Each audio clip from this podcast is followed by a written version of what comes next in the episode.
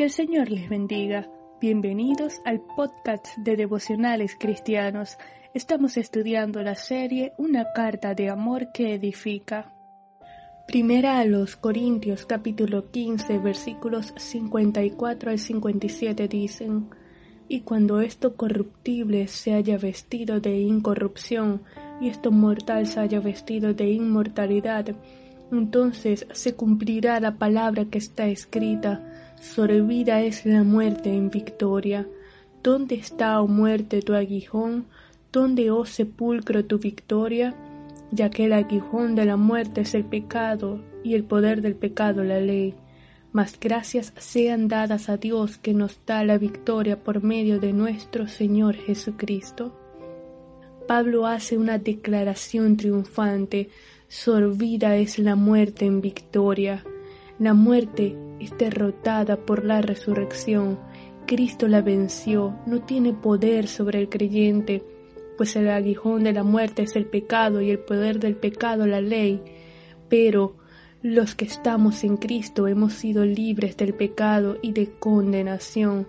La muerte es un enemigo vencido.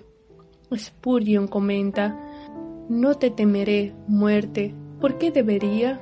Te miras como un dragón, pero tu aguijón se ha ido, tus dientes están rotos, oh viejo león. ¿Por qué debería temerte?